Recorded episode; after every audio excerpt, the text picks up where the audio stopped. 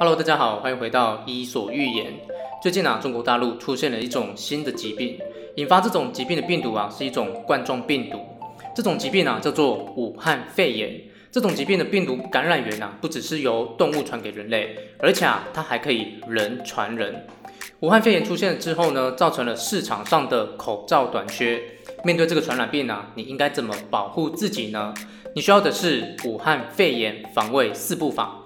如果你可以确实用上这套武汉肺炎防卫四步法，你被感染或者感染致死的几率啊，将会大幅降低。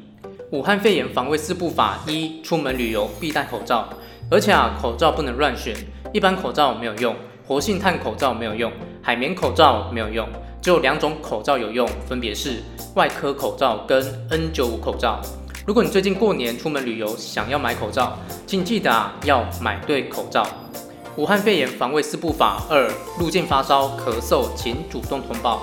保卫防疫，人人有责。如果你最近曾经出国旅游，并且啊在入境的时候出现了发烧、咳嗽等疑似症状，请你啊立即主动通报，避免让自己成为一个自私的人。武汉肺炎防卫四步法三：出现疑似症状，请拨打一九二二防疫专线。如果你在家里啊发现了自己疑似出现武汉肺炎的症状，你可以怎么做呢？你可以拨打一九二二防疫专线。武汉肺炎防卫四部法四：就医的时候，请你告知旅游史跟接触史。